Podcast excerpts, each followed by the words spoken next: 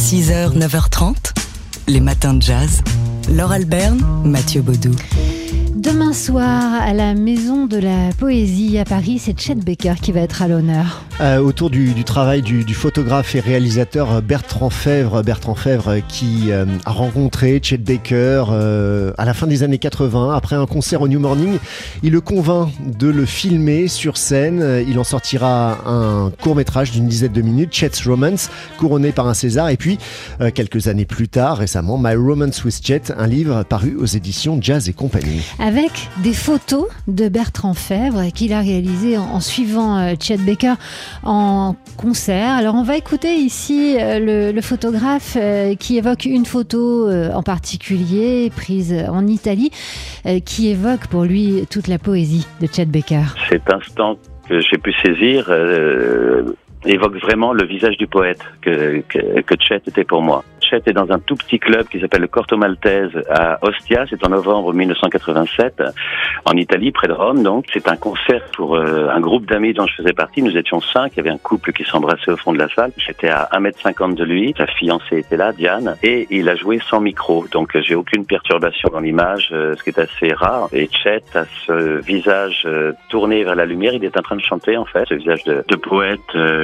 qui allie grâce et souffrance en même temps. Voilà une des, des photos de Bertrand Fèvre qu'on peut voir euh, dans son livre My Romance with Chet, paru aux éditions Jazz et compagnie, où on voit aussi des photos d'Alain Jean-Marie, qui a été euh, le pianiste qui a accompagné euh, Chet Baker dans ses dernières années, ses derniers concerts à Paris. Il y a des photos d'une grande tendresse, beaucoup de douceur, et, c'est donc ce qu'on entendra au programme demain soir de la Maison de la Poésie. Et Alain Jean-Marie sera, d'ailleurs là, hein, au piano. Il y aura aussi le, trio de, Robin Mansanti pour accompagner des lectures musicales de My Romance with Chet, euh, lecture musicale menée par Brisa Rocher et Recep Mitrovica. 6h, 9h30, les matins de jazz. Laure Alberne, Mathieu Baudou. Si vous nous écoutez de Metz, vous avez beaucoup de chance parce que c'est chez vous que se déroule à partir d'aujourd'hui la 34e édition du magnifique festival de littérature et journalisme, le Livre à Metz. Et un rendez-vous qui est au cœur de la cité lorraine et qui propose d'aller à la rencontre de pas moins de 220 invités sur trois jours, dont des auteurs, des journalistes étrangers, plus de 70 événements pour rythmer donc ces trois jours de, festival, avec au programme des rencontres avec euh, des auteurs, des ateliers d'écriture, des lectures musicales et des entretiens et des masterclass. Alors parmi euh, tous les invités, ça tourne la tête, la liste de ces invités, il y a euh, l'écrivaine franco-canadienne Nancy Houston qui donnera un grand entretien demain entre 18h30 et 19h30 autour de son dernier roman qui vient de paraître aux éditions Actes Sud, un roman qui s'intitule L'arbre de l'oubli. Et dans ce roman, Nancy Houston questionne l'identité à travers la PMA, le féminisme, la laïcité et le racisme. Et au centre de son récit, un, un personnage, le personnage qui se nomme Shaina. Alors on écoute ici Nancy Houston qui lit elle-même un extrait de son livre. Shaina, sans blague. Quel drôle de prénom.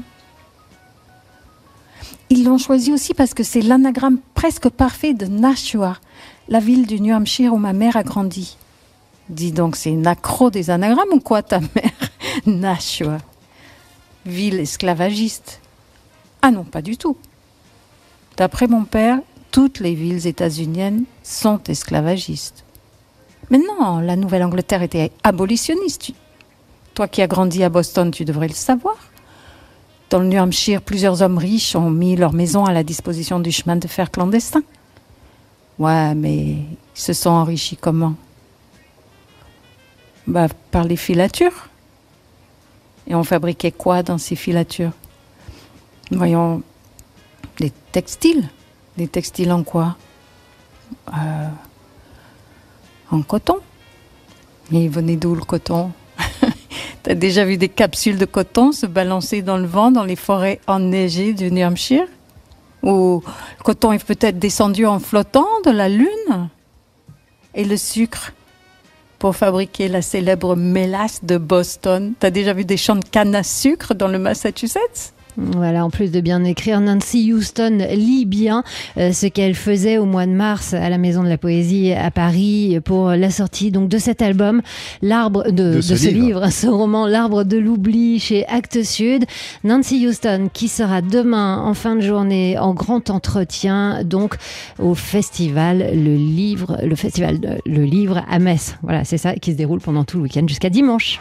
6h, 9h30, les matins de jazz Depuis lundi, dans les matins de jazz, on célèbre le pianiste Errol Garner à l'occasion du centième anniversaire de sa naissance. Il était né le 15 juin 1921. Le, le pianiste dont on a exploré les différentes facettes, que ce soit euh, son œuvre, sa vie, euh, son, son activité à la fois de pianiste et puis aussi de producteur, puisqu'on vous l'expliquait hier, il a été euh, plus ou moins contraint de créer son propre label. Et avec ce label, eh bien, il nous laisse un immense héritage.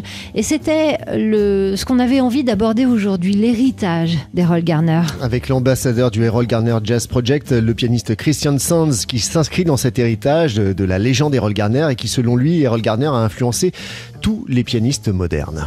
He was super important. I mean, I don't even think Il just était for très- me. I think Il just était très for, important uh, pour moi et pour tous les pianistes modernes. C'est un artiste uh, qui an utilise le piano dans toutes ses dimensions. the entire piano in so many different ways. Que ce soit dans la mélodie ou dans les, les tempo, tempos rapides ou lents, il avait vraiment un truc unique, mais tout en restant très attaché aux fondamentaux du fundamentals piano.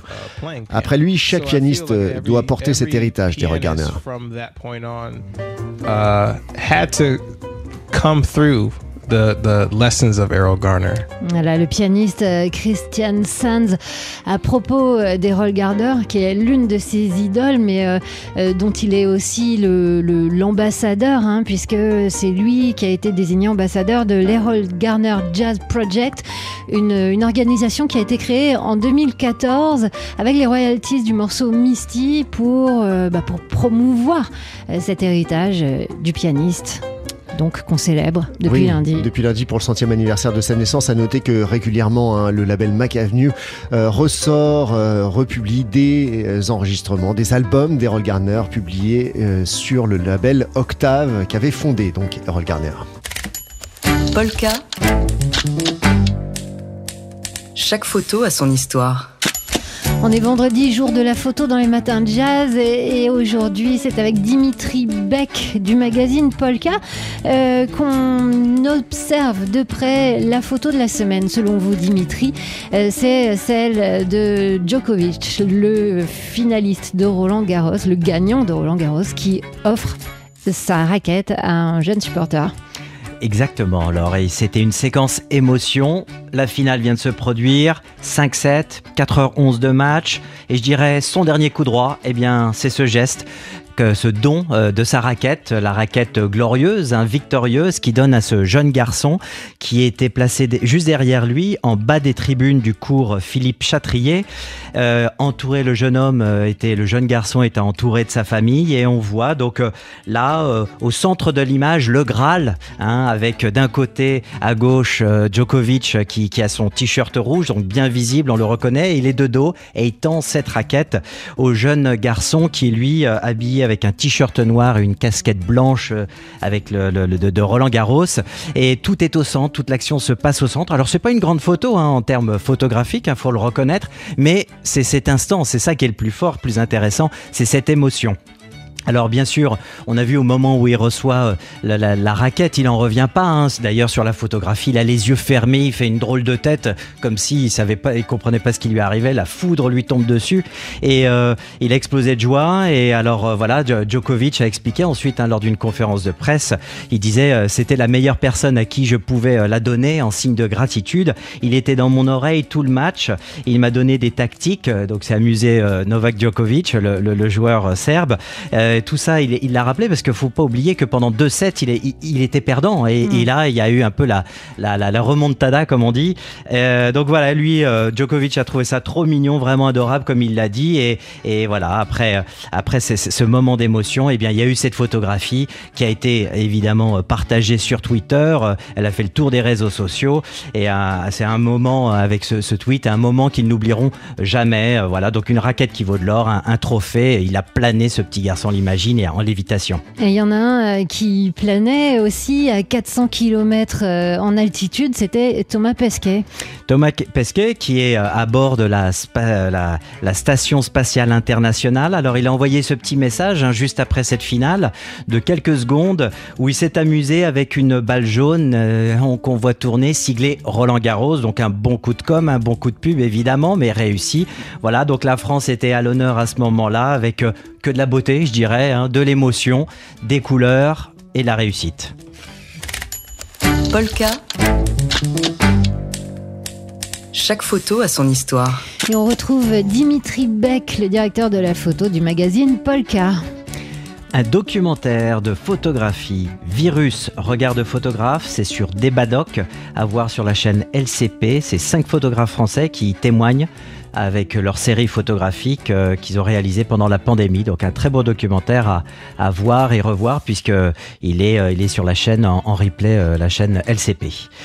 Autre chose, Institut pour la photographie de Lille, eh bien ce, ce nouvel institut, enfin récent, accueille les fonds photographiques de Bettina Reims, Jean-Louis Scholkopf et Agnès Varda, la fameuse réalisatrice et photographe décédée en 2019. Et à cela s'ajoute aussi un legs de 25 000 livres d'un collectionneur privé. On ne connaît pas encore le nom. Du cinéma toujours, la nouvelle affiche du Festival de Cannes a été dévoilée. Et oui, 74e édition et à l'affiche Spike Lee. Belle photo en noir et blanc, photo prise en contre-plongée où on voit au premier plan le nez coupé, les grosses lunettes et casquette avec euh, le logo de la palme en or sur le revers de la casquette. Ce personnage reconnaissable parmi tous le président de, du festival de Cannes, Spike Lee, avec euh, donc lui au premier plan, ce regard un peu ahuri, surpris, étonné, et derrière lui deux grands palmiers, des mouettes. Voilà une belle photo, tout ça c'est très chouette.